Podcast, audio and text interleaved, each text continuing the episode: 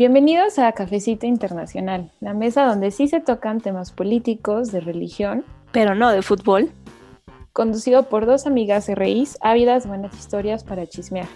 En esta mesa invitamos a las mejores mentes para que nos cuenten el chisme de primera mano. Somos Sandra Madrigal y Cristina Cardeño y juntas te traemos de los mejores chismes.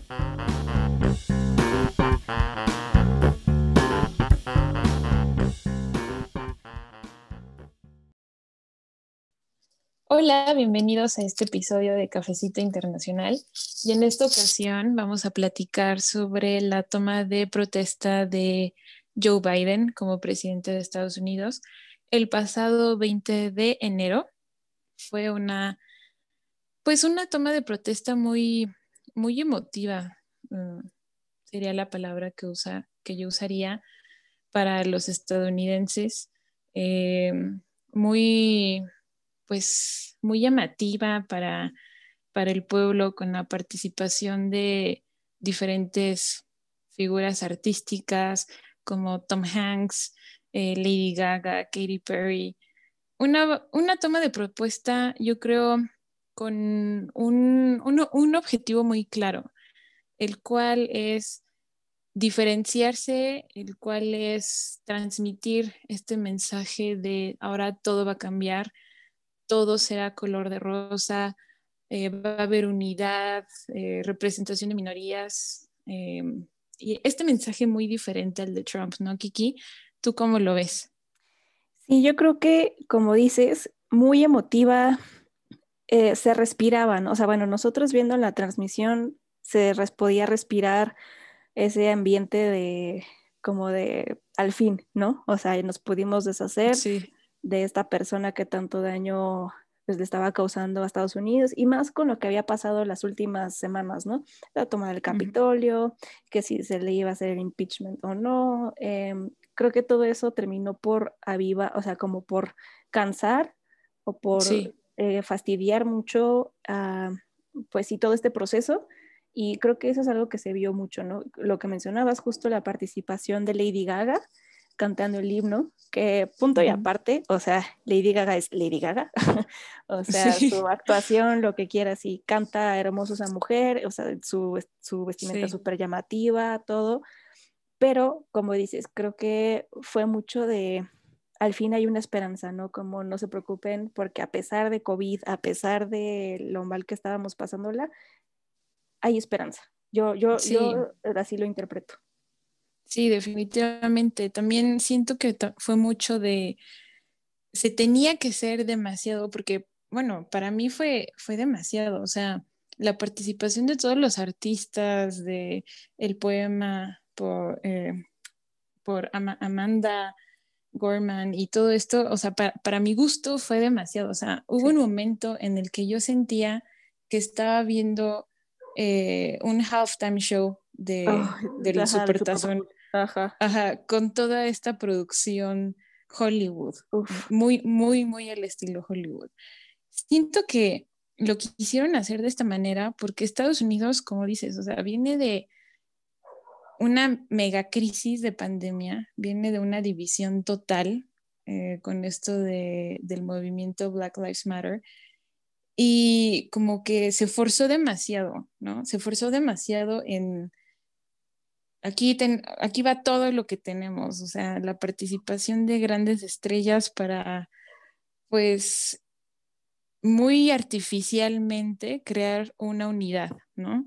Eh, también Jennifer López, cuando cantó This Land is, Your Land y eh, la frase en español que dio, como que muy forzado de, eh, porque con esto, o sea, por más que utilicen artistas y todo esto, o sea, la división está en Estados Unidos. Y con esto, como que dieron su todo, ¿no? Para mostrarle al mundo que no es así, que Estados Unidos es, es esto, es eh, libertad, es eh, amor y todo esto. Sí, sí, sí.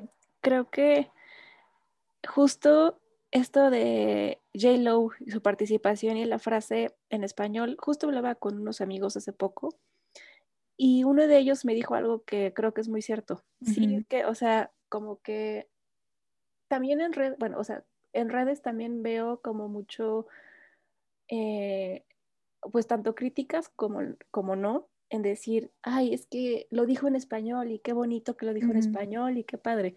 Pero justo mi amigo me decía, pues sí, pero eh, las personas de Puerto Rico son los que más tienen voz en Estados Unidos, ¿no? De, de la parte latina, de la parte hispana. Puerto Rico es lo que más escucha.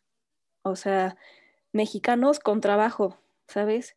No se diga de hondureños, no se diga de salvadoreños, o sea, como que sí, o sea, es todo muy bonito, sí, pero es, es J-Lo también, ¿no? O sea, digo, eh, termina siendo como un poquito más de lo mismo, más de lo mismo, pero igual yo coincido, coincido, súper coincido en que para mí eso fue demasiado, o sea, eh, creo que si lo trasladamos a un escenario mexicano, eh, imagínate Exacto. cómo sería el recibimiento de ese tipo de shows, ¿no? O bueno, o sea, no, no, nos vayamos lejos. O sea, Exacto.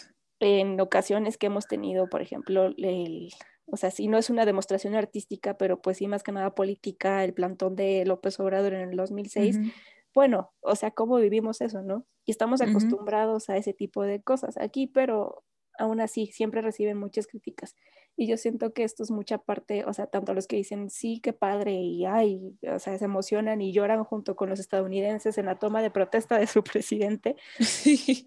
O sea, ok, sí, es, em, es importante para el mundo, es importantísimo. Y es lo que decíamos tú y yo hace ratito, ¿no? O sea, no, no desestimamos eso, ¿no? Pero, pues, de ahí a llorar porque Joe Biden sworn in as president, ¿sabes? Eso ya es otro nivel. Sí, exacto. O sea, solo porque pasa en Estados Unidos, digamos que es aceptable, ¿no? Porque eh, yo me imagino, o sea, el próximo presidente de México, quien sea, o si lo hubiera hecho Obrador, si lo hubiera hecho Peña Nieto, quien fuera, que en su toma de protesta hubieran invitado a Vicente Fernández, a Jenny Rivera, o sea, ¿cuál sería la opinión? Ajá. ¿Cuál sería la opinión? O sea... Eh, imagínate, o sea, sería una, una crítica Bueno, ¿qué diríamos? Esto es una feria, esto... Exacto. Esto es, esto es propaganda, esto es propaganda política, totalmente. Exacto, exacto. Pero, pero justo tú lo dijiste bien, es una toma de protesta muy a la usanza hollywoodense. ¿Y a quién no le gusta la usanza hollywoodense? O sea, sí, exacto. vemos excepciones, claro, pero en sí a la gente de Estados Unidos, a la población, a sus, o sea, incluso fuera, o sea, ejemplos tenemos varios, ¿no? O sea, les encanta y les encanta todo el show. Como dices, es un halftime show del Super Bowl, o sea, nada más que ahora trasladado a, a, la toma de protesta, pero es, es el tipo que le gusta. Entonces, sí creo que fue muy emotivo para ellos. No sé si hasta viste la toma que le hicieron a Joe Biden cuando está jurando y que creo que su hija, la que está al lado de él, o sea, su esposo y su hija, que hasta su hija cierra los ojos y como que respira y fue como, o sea, esa, esa, esa imagen yo la he visto repetida en, ya varias veces en medios de comunicación, en noticieros y digo, bueno, o sea, es que justo demuestra que están respirando al fin los estadounidenses. O bueno, gran parte de los estadounidenses, no todos. Sí, como que se llega con, mucha esperanza, ¿no? Que ya lo habíamos comentado en nuestro episodio de elecciones en Estados Unidos. Para quien no lo ha escuchado, se lo, se lo recomendamos mucho porque hablamos sobre la política exterior, sobre el papel que tuvo Joe Biden eh, en, el gobierno de Obama, sobre la posición de Kamala Harris ante Israel y todo esto, donde a la conclusión que llegamos en aquel episodio fue que pues realmente así como que tan diferente, tan social el demócrata, pues no. Digo, hay un dicho, ¿no? Que dice, el republicano, la diferencia entre republicano y demócrata es que el republicano te dice qué va a hacer de frente y el demócrata no. Exacto. Entonces siento que esto también se liga mucho en que, desde mi punto de vista, la toma de protestas estuvo llena de, bueno, y también los primeros días de Joe Biden como presidente, como que están llenos de símbolos, ¿no? De el, outfit que eligió Kamala Harris, el color, eh, los diseñadores, eh, esto de que en, en la oficina de Joe Biden esté el busto de César Chávez, quien fue pues un estadounidense de origen mexicano que luchó para mejorar las condiciones de vida de los trabajadores del campo, pues está lleno de, símbolos, o sea, como que quiere dar un mensaje eh, de que sí todo va a ser diferente, pero donde yo me pregunto, o nos preguntamos las dos, de qué tanto se va a quedar en discurso, ¿sabes? Sí, sí, sí, sí. Y justo con esto que mencionas, creo que aterrizando, o sea, ya digamos concretizando esas cosas, perdón, concretando, em, concretando, em, podemos ver estos actos presidenciales que ya firmó, ¿no? Sí, pone muchos frenos a lo que venía haciendo Donald Trump, pero en sí, como ya habíamos dicho en ese episodio que mencionas, el, el fondo está intacto. Lo que cambia es siempre la superficie, las formas, la diplomacia y la política con la que se maneja Joe Biden o con la que un político hecho y derecho como es él, a diferencia de Donald Trump o como lo es Kamala Harris, por ejemplo, este, lo van a saber hacer políticamente bien. De eso, o sea, creo que eso es lo que podemos ver ahora con, la con, con el presidente Joe Biden ahora. Este, que sí, que o sea, que finalmente, por ejemplo, lo, que de lo primero que se hace, ¿no? Que ya, por cierto, ya habló con López Obrador, con nuestro presidente, en donde acuerdan eh, regularizar todo el flujo de inmigración legal, eh, de migración ilegal a Estados Unidos, ¿no?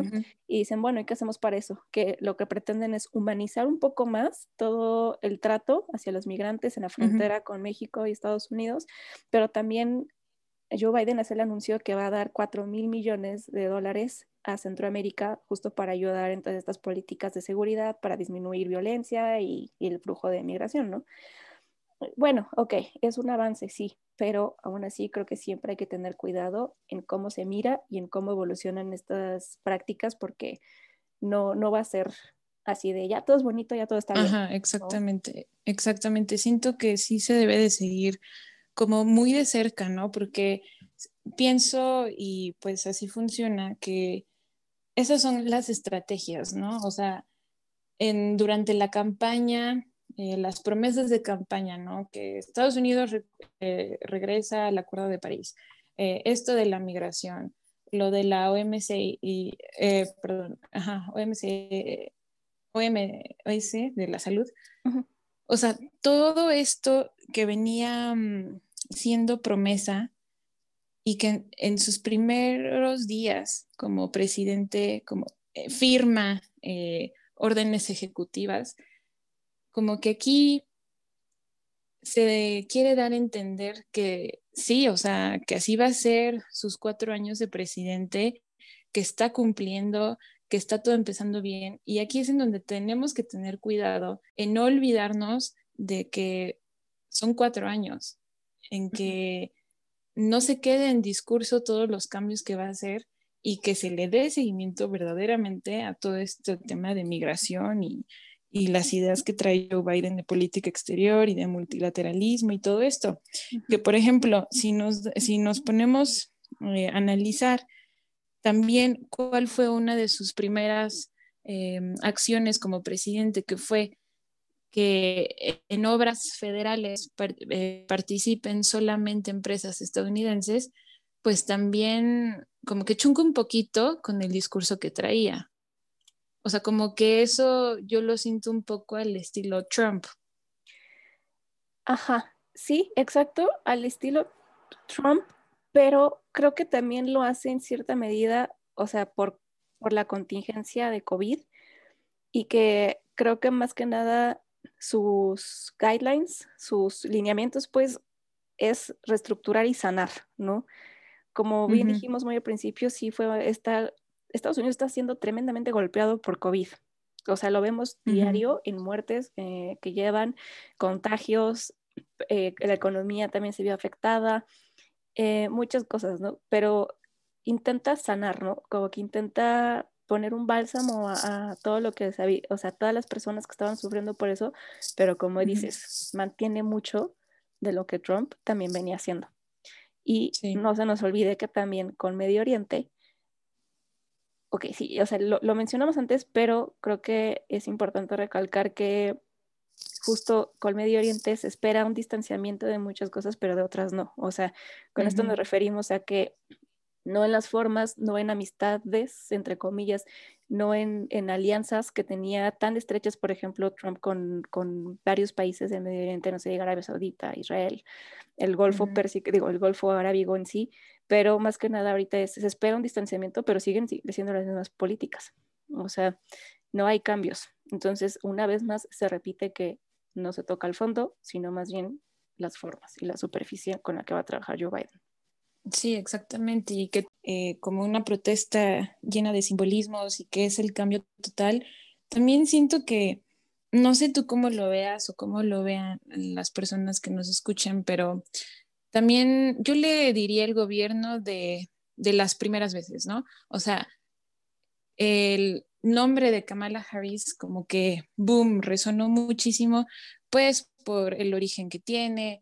Eh, la primer mujer vicepresidenta eh, con em, ascendencia de, origen indio, todo esto. Eh, también eh, Alejandro Mayorkas, quien será el primer latino y el primer nacido fuera del país en dirigir el Departamento de Seguridad Nacional. también hay, hay este, una mujer, Avril Haines, que también va a ser la primera mujer en servir como directora de inteligencia nacional. Eh, también otro demócrata, alcalde de una ciudad en Indiana, que es la primera persona abiertamente homosexual en el gobierno del país, como que este, yo lo siento así, que este gobierno como que sí se enfocó, o Joe Biden o sus asesores, como que sí se enfocaron muchísimo a a realmente hacer notar que este gobierno es como de oportunidades, ¿no? O sea, que se, que se dé a notar eso en, la población, que se esparce ese mensaje. Aquí el primer mujer latino, la primer mujer tal, tal, tal. O sea, como que mucho de primeras. Y siento que eso se hace para dar esta idea del cambio y que también, como hemos estado diciendo, o sea, debemos de tener cuidado con todos estos primeros, con todos estos simbolismos, en que no se quede solo en eso y que realmente en estos cuatro años, pues sí hay, pues sí sea otra cosa, que digo, tú y yo somos un poco escépticas en esa opinión de que Joe Biden es eh, la persona que va a traer eh, el cambio a Estados Unidos, porque como bien Ajá, exactamente, porque como bien lo hemos hablado, el problema en Estados Unidos es, sistémico, ¿no? el problema de discriminación racial, todo eso, es, lo trae en, sus raíces. O sea, ¿cómo cambias eso desde el mismo sistema? No se puede. Sí, no. Yo creo que a Estados Unidos siempre hay que tratarlo con pincitas. O sea, ni todo bien ni todo mal. Que, o sea, no, no, no queremos meter ideas, no queremos meter nada, que para nosotros, más que nada en su forma de actuar y de gobernar es más maquiavélico, es más, eh, sí, por así decirlo, maquiavélico, porque no, no siempre es tan color de rosa como lo quieren pintar y tan, tan benevolente como muchas veces se quiere mostrar, ¿no? Entonces siempre hay que tener cuidado con eso, y yo creo que también es importante, justo hablando de ese tema, retomar la relación con México. O sea, nos compete hablar de esto por, pues, por obviedad, ¿no? Somos donde estamos, nuestras relaciones, que es importantísimo con Estados Unidos, que aunque nos pueda caer bien Estados Unidos o no, nos puedan caer bien, este, es importante siempre hablarlo, siempre tocarlo, siempre tenerlo en la mira y siempre estar pendientes de qué está pasando tanto aquí como allá, cómo se desenvuelven las relaciones, ¿no? Y justo, pues creo que empezamos con el pie izquierdo lo mencionamos ahora con, nuestro invitado pasado, con Roberto Cruz, sobre el tema de Cienfuegos, que empezamos con el pie izquierdo y que hace unos días tuvieron su primera llamada, ¿no? Este, Joe Biden y AMLO, los dos mandatarios, y según los reportes, muy diplomáticos, muy amables, muy lindos, que si van a trabajar juntos, van a cooperar para el desarrollo y bienestar, lo que quieras, bla, bla, bla, ¿no? Pero realmente, ¿qué tanto sí y qué tanto no? ¿En qué cuáles son los temas espinosos y cuáles no? ¿No? O sea, migración ya vimos que se la pueden llevar ahí, pero yo creo que el tema de seguridad está difícil. Sí. Sí, es un, es un punto pues bastante complicado para ambos países, lo que representa. Sí, yo creo que no va a ser así tan fácil ni tan eh, una, relación fácil y suave, por así decirlo, entre estos dos países en este tema, justo por lo que había estado pasando, ¿no? Que sí fue una violación de tratados, en acuerdos, en, entendimiento, en coordinación, o sea, en fin, yo creo que a México se le va a complicar un poquito, y más si tenemos a un presidente que sigue atacando y diciendo y hablando aún así, sin, o sea, aún después de haber hablado bien con Joe Biden, si sigue atacando, pues cómo, ¿no? Sí, hay, hay que seguir muy de cerca como las acciones de Joe Biden como presidente y la relación México-Estados Unidos, porque una cosa es el discurso, ¿no? De, eh, como dices, de que AMLO dijo que coincide plenamente en los planteamientos principales de migración, economía, sanitaria. Eh, pues ojalá, ojalá que, sea cierto como todo lo que dice Biden, que no se quede solo en el discurso. Así es. sí, que se lleven acciones. También un otro tema importante que siento que es necesario platicar de ello es la actitud de Trump ante esta toma de protesta. Ah, sí, por supuesto. Fue el, sí, fue el primer eh, pues ya presidente en que no estuvo presente eh, en, en, este evento y que también prometió regresar, ¿no? Sí. Prometió regresar y hay incluso hay algunos rumores de que quiere crear su propio partido y todo esto. Y que más allá de lo que diga Trump, o sea, que bueno, por supuesto que si un expresidente yo prometo regresar, pues ya te habla mucho, ¿no? Pero todos sus seguidores, o sea, yo siento que al Trump decir esto y a no como formalmente estar en la toma de protesta, ceder el poder, hacer esta transición de poder pacífica, siento que es, un, es algo muy necesario, o sea, conociendo todos los seguidores de Trump, el fanatismo al que pueden llegar, ¿no?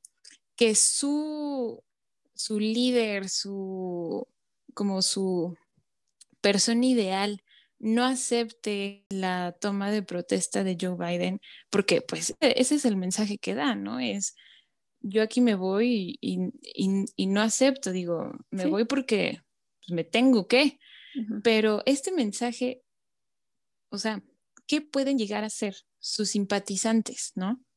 O sea, porque si su líder ya no, digamos que no dio la cara y se fue como un niño regañado, pues entonces como que se queda ahí eh, la llama, ¿no?